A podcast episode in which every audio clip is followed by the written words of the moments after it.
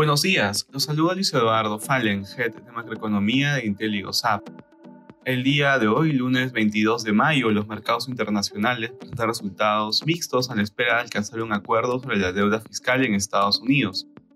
De manera particular, en Estados Unidos los futuros transan casi sin cambios en la medida en que nos acercamos a la fecha en que se acabarían los fondos que financian al gobierno de Estados Unidos, que se estima que podría ser tan pronto como los primeros días de junio. Si bien se han visto ciertos avances en las negociaciones entre Biden y los republicanos, aún no se logra un acuerdo. Otro lado, Meta es multado en Europa por cerca de 1.300 millones de dólares por transferencia indebida de datos de los usuarios a Estados Unidos. En la eurozona los mercados transan negativos, a excepción del IBEX que sube 0.5%. En Asia los mercados cerraron positivos.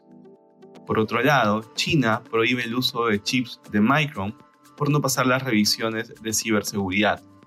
Respecto a commodities, el precio del oro retrocede durante la jornada. Por su parte, el precio de los metales base bajan.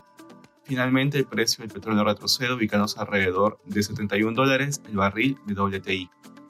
Gracias por escucharnos. Si tuviera alguna consulta, puede contactarse con su asesor.